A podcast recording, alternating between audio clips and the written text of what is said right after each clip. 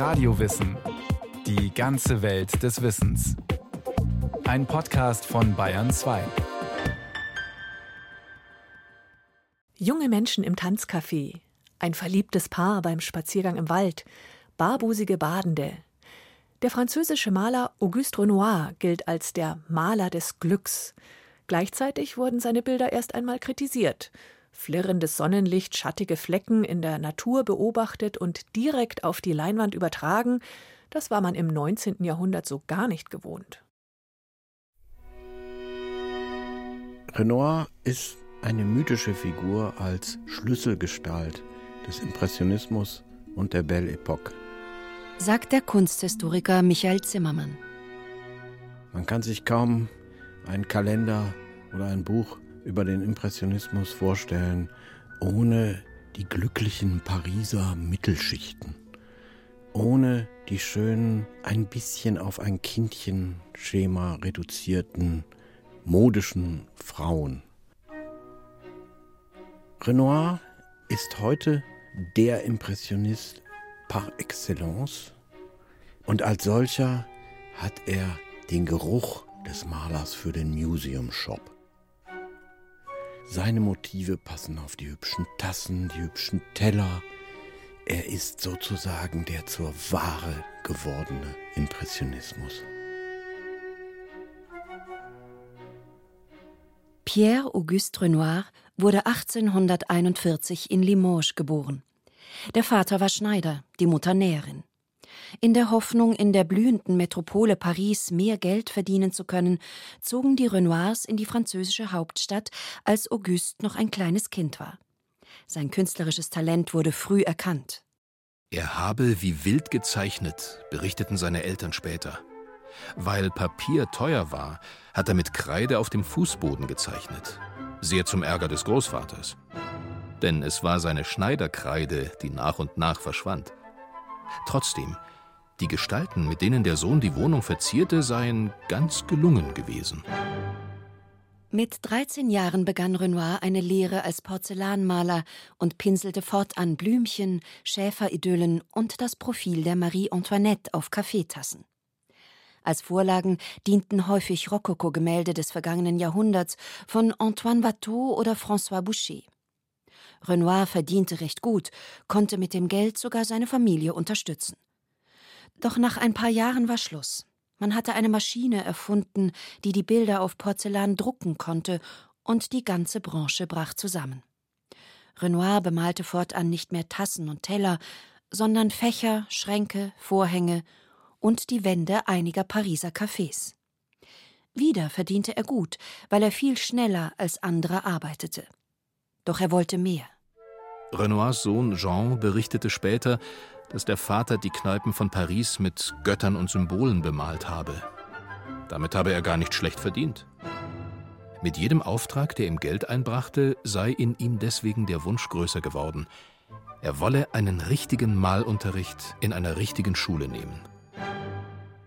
Mit 21 Jahren wurde er Student der École des Beaux-Arts, arbeitete aber die meiste Zeit im privaten Atelier des Schweizer Malers Charles Glaire, wo ein liberaler Geist und weniger Reglement herrschte. Dort freundete er sich unter anderem mit Claude Monet an, dem späteren Maler der Seerosenbilder. Zusammen mit Monet beginnt er das Hier und Jetzt zu malen. Realistische Abbilder der eigenen Zeit. Das klingt banal, war aber damals eben keine Selbstverständlichkeit. Heute gelten Künstler als Seismographen der Gesellschaft. Man erwartet geradezu von ihnen, dass sie sich mit aktuellen Themen beschäftigen. Damals aber galt die Historienmalerei als das höchste aller Genres. Auch literarische, mythologische und biblische Themen waren beliebt. Renoir aber malte die Welt so, wie sie ihm vor die Nase kam. Madame Monet, den Figaro lesend, eine junge Frau bei ihrem ersten Theaterbesuch, Kaffeeszenen, Porträts seiner Künstlerfreunde, kleine Kinder beim Spielen. Laut Michael Zimmermann ging es Renoir und seinen Mitstreitern dezidiert darum, die eigene Zeit und gesellschaftliche Wirklichkeit abzubilden. Die Zeit hatte regelrecht ein Programm, das die Kunst zeitgenössisch sein sollte, dass die Kunst sich ihrer eigenen Gesellschaft widmen sollte, aber wie Charles Baudelaire, der Dichter, das einmal in einem Aufsatz 1863, also zu Beginn der Karriere eines Renoir, gesagt hat, man soll als Maler des modernen Lebens, Peintre de la vie moderne, durch die Mode aus dem transitorischen, dem unbedeutenden, den dahinfließenden Leben der modernen Stadt sowas wie eine Ewigkeit ziehen, erahnen und festhalten. Und Renoir hat sich wie kaum einer seiner Impressionistenkollegen darum bemüht, das Moderne so zu transformieren, dass er daraus eine Idylle mit Ewigkeitswerten gemacht hat. Das genaue Hinschauen und Beobachten war für Renoir das Entscheidende. Er begann seine Staffelei unter freiem Himmel aufzustellen und direkt nach der Natur zu malen. Diese sogenannte Plein-Air-Malerei war nicht völlig neu, aber Renoir und seine Mitstreiter schauten noch genauer hin. Und plötzlich erkannten sie, dass Schatten nicht einfach nur grau oder schwarz, sondern farbig sind, vor allem blau. Sie beobachteten, wie die Gegenstände je nach Lichteinfall ihre Farben änderten. Sie sahen, wie sich die Umrisse einer Figur im flimmernden Sonnenlicht in Luft auflösten. Besonders deutlich nahm man solche Effekte an Laubwerk und Blumen wahr, an Wasser, Wolken oder an den feinen Stoffen von Frauenkleidern. All das wurde zu ihren bevorzugten Motiven. Eine technische Neuerung kam ihnen dabei zugute. Bis vor kurzem hatten Maler ihre Farben aufwendig im Atelier anrühren müssen. Mitte des 19. Jahrhunderts aber kamen die ersten Tubenfarben auf den Markt. Renoir schwärmte von der Erfindung der Farbtuben. Erst jetzt war es möglich, in freier Natur zu malen, sagte er rückblickend. Ohne die Tuben hätte es weder einen Cézanne noch einen Manet gegeben und auch keinen Impressionismus. Renoirs erstes Meisterwerk stammt aus dem Jahr 1867. Es zeigt eine junge Frau mit Sonnenschirm. Lebensgroß, als handle es sich um ein Staatsporträt, steht sie vor einem schattigen Waldhintergrund. Die Dargestellte ist Lise Tréault, seinerzeit sein bevorzugtes Modell. Sie trägt ein leichtes Sommerkleid aus weißem Musselin, hochgeschlossen und mit langen, wenn auch durchsichtigen Ärmeln. Sorgfältig gibt Renoir auch noch die kleinsten Details der Garderobe wieder. Die schwarzen Bänder an den Ärmeln, die roten Ohrringe und den schwarz-weißen Sonnenschirm. Doch dieser Sonnenschirm ist nicht nur Beiwerk. Er wirft einen Schatten auf Gesicht und Schultern, während das weiße Kleid im prallen Sonnenlicht leuchtet. Das Gesicht der Porträtierten liegt damit im Dunkeln. Statt der Frau steht das Kleid im Zentrum. Mit gutem Grund. Renoir hat hier eben nicht Lise persönlich gemeint, sein Bildnis steht vielmehr beispielhaft für die elegante Pariserin schlechthin. Eine modebewusste junge Frau aus der Stadt, die in der Natur Abwechslung sucht und damit exemplarisch für das moderne Leben steht.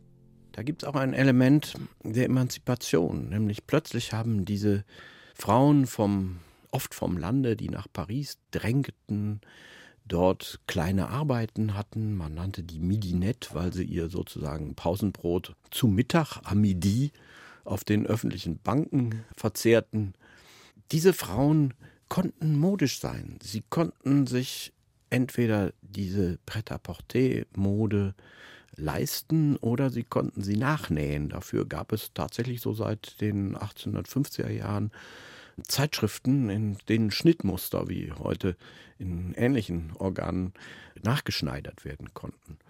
Das war ein Schritt zu einer gewissen Emanzipation. Renoir hatte in dieser Zeit laufend Geldsorgen. Seine Ersparnisse waren längst aufgebraucht. Doch er malte kein einziges Bild, in dem die Armut auch nur ansatzweise spürbar wäre. Kein schlechtes Wetter, keine frierenden Menschen, keine Bettler, keine Traurigkeit, nichts Negatives, nirgends. Es gab nur einen einzigen Kunsthändler, der damals den Mut hatte, die Bilder der Impressionisten in seiner Galerie zu zeigen. Der Figaro schrieb darüber Diese sogenannten Künstler. nehmen Leinwand, Farbe und Pinsel, werfen auf gut Glück ein paar Kleckse hin und signieren das Ganze. Genauso wie die verwirrten Gemüter in der Irrenanstalt Ville-Evrard Kiesel aufsammeln, in dem Glauben, sie hätten Diamanten gefunden. Mach einer doch Monsieur Renoir klar, dass der Körper einer Frau kein verwesender Fleischhaufen mit grünlich-violetten Flecken darauf ist, die bei einer Leiche den Zustand völliger Auflösung bezeichnen. Da auch ihr wohlgesonnener Galerist wirtschaftlich an seine Grenzen kam, organisierten Renoir und Claude Monet zusammen mit Alfred Sisley, Edgar Degas, Camille Pissarro und einigen weiteren Freunden 1874 eine eigene Ausstellung. Eines der ausgestellten Bilder von Monet zeigte einen Hafen im Morgennebel. Am Horizont liegen Schiffe vor Anker, vorne sind ein paar Fischerboote zu erkennen. Im Hintergrund durchbricht das Rot der aufgehenden Sonne das Graublau des Bildes. Wegen seiner Skizzenhaftigkeit geriet gerade dieses Bild in den Fokus der Kritiker. Viele behaupteten, sie könnten gar nicht erkennen, was dargestellt ist. Eine Tapete in ihrem embryonalen Zustand ist ausgearbeiteter als dieses Seestück. Monet hatte das Bild Impression Soleil Levant Sonnenaufgang genannt. Nach dem Titel dieses Bildes wurde die Gruppe von einem Kritiker Impressionisten genannt. Es dauerte nicht lang, und die Freunde nutzten diesen eigentlich als Spottnamen gemeinten Namen auch selbst. Denn es stimmte ja. Sie wollten eine Landschaft oder Szenerie nicht hyperrealistisch und exakt wiedergeben, sondern den Eindruck, die Impression, die das Motiv in ihnen hervorgerufen hatte. Renoir malte die Wirklichkeit zwar so, wie er sie sah, aber seine Malerei erfasste dabei nicht die volle gesellschaftliche Wahrheit. In Gesprächen mit seinem Kunsthändler äußerte Auguste Renoir, es gebe genug unerfreuliche Dinge auf der Welt, als dass man noch weitere fabrizieren müsse. Hübsch, erfreulich und liebenswert. So sollen für ihn Bilder sein. Sein wohl berühmtestes Gemälde, Der Tanz im Moulin de la Galette 1876, hängt heute im Musée d'Orsay in Paris. Michael Zimmermann? Das ist eine Tanzszene in einem öffentlichen Garten am Montmartre, der hieß das Moulin de la Galette. Und dort zeigt er nun schöne Paare mit charaktervollen Männern, tanzend oder auch im innigen Gespräch mit sehr hübschen Frauen. Es gibt so dieses hinreißende Frauenmodell, das Modell der Parisienne, die, wie die Zeitgenossen nicht müde wurden, in auch touristischen Führern zu schreiben, die immer anbetungswürdig ist, toujours adorable. Da gibt es im Vordergrund zwei Frauen, die sehen aus wie Zwillinge. Im Grunde ähneln sich alle Frauen auf dem Bild. Jung, hübsch, fröhlich, dunkelblond, sehr bedacht auf ihre Garderobe. Über der Tanzfläche, den Tischen und Stühlen erstreckt sich ein Laubdach. Durch die Blätter fallen gelbe Flecken von Sonnenlicht auf die Gesichter, die Kleidung und den Boden. Als Modelle dienten Renoir seine Malerfreunde und deren Freundinnen. Was er zeigte, war ein bunt gemischtes Publikum. Arbeiter, Künstler, Arbeitslose, hochgebildete Literaten, Mädchen vom Land trafen sich hier, um sich zu vergnügen. In Frankreich entwickelt sich die Mittelschicht gerade als staatstragende Gesellschaftsschicht. Eben dieser Mittelschicht gab Renoir ein Gesicht. Das war ganz wichtig, dass nicht die alten traditionellen Gesellschaftsschichten oder auch nicht die ganz revolutionären Avantgarden, die an neuen wissenschaftlichen Kunstsprachen arbeiteten, sondern dass dieses neue Volk, das sowohl politisch wie auch kommerziell seinen Platz suchte und fand, im Impressionismus eine Identität fand. Dafür ist Renoir ganz ohne Zweifel eine Schlüsselfigur. Was Renoir malt, ist ein erträumtes Glück und keine soziale Wirklichkeit. Die prekären Lebensverhältnisse der Bohemiens, die Notlage der Frauen, die ihren Körper verkaufen mussten, Syphilis, ungewollte Kinder, die Frauen zur Adoption freigeben mussten. All das blendete der Künstler aus. Aber die Zeitgenossen wussten, dass es sich auf dem Bild Tanz im Moulin de la Galette um ein Glückskonstrukt handelte. Dieses Ambiente hatte durchaus die Reputation, dass auch Prostituierte sich dort aufhielten. Und für ihn war aber der Blick, der abfällige oder auch grausame oder allzu sozialanalytische Blick auf dieses Milieu nicht, was er anstrebte. Er warf dem berühmten Schriftsteller Emile Zola vor, in dieser Weise auf solche Milieus zu blicken, mit einem grausam analytischen Blick.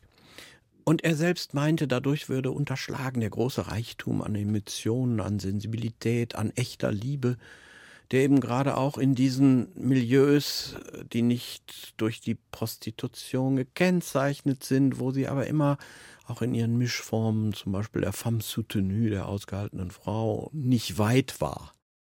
Lise etwa, die junge Frau mit dem Sonnenschirm, war nicht nur sein Modell, sondern auch sieben Jahre lang seine Geliebte.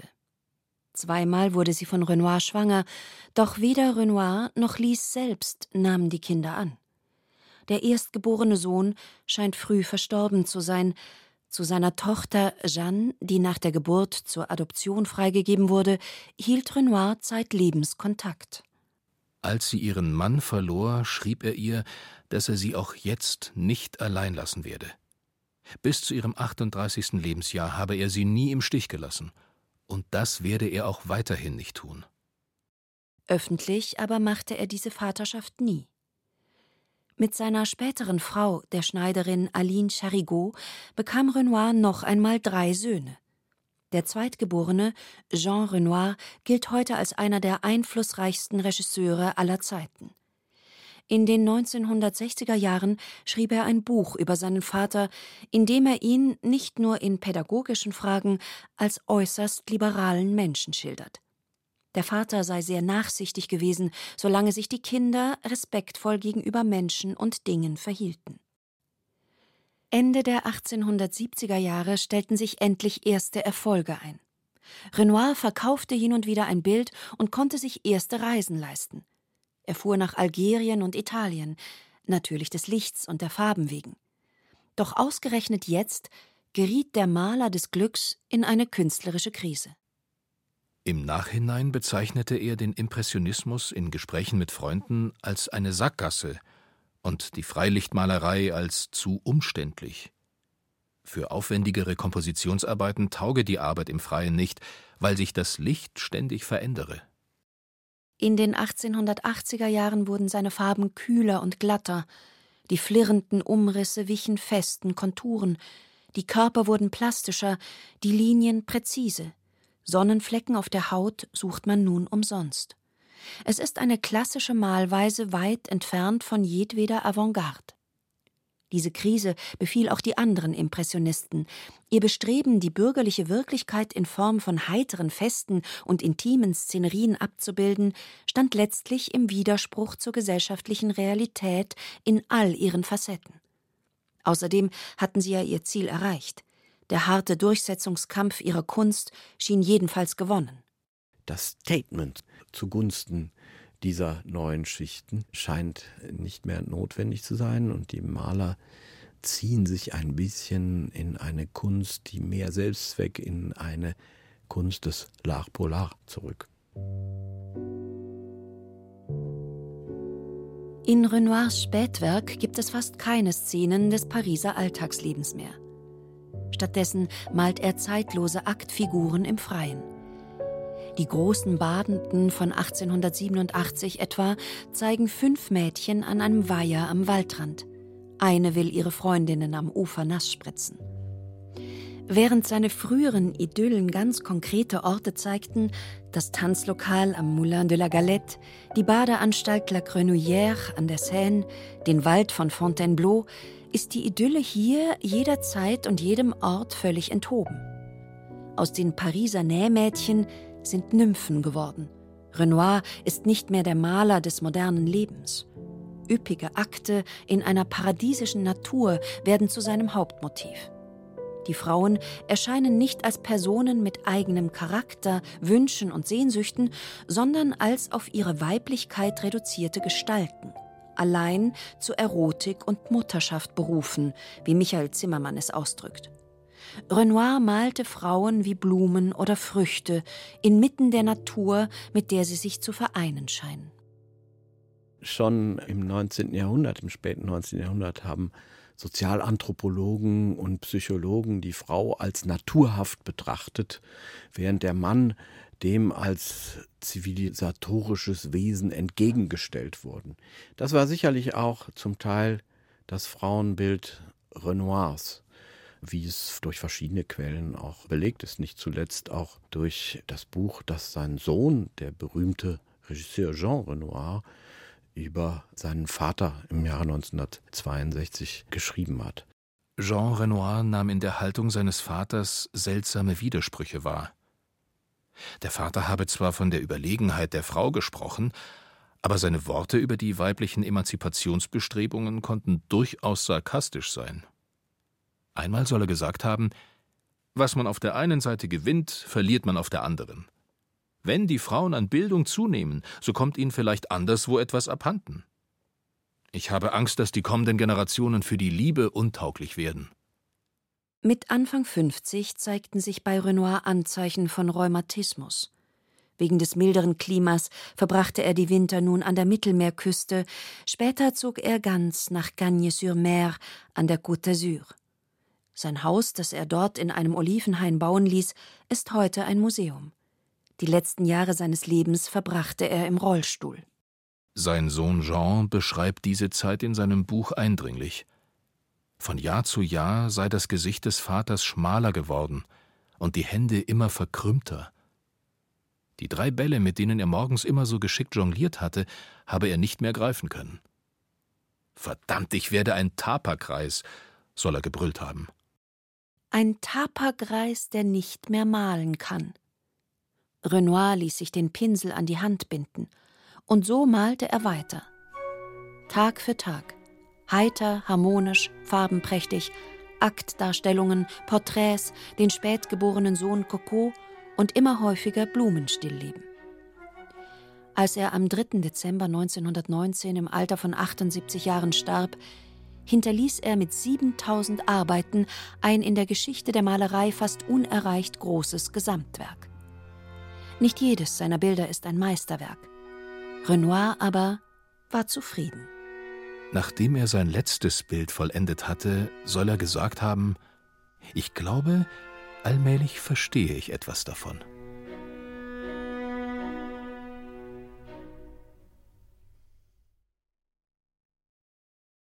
Das war Radio Wissen, ein Podcast von Bayern 2.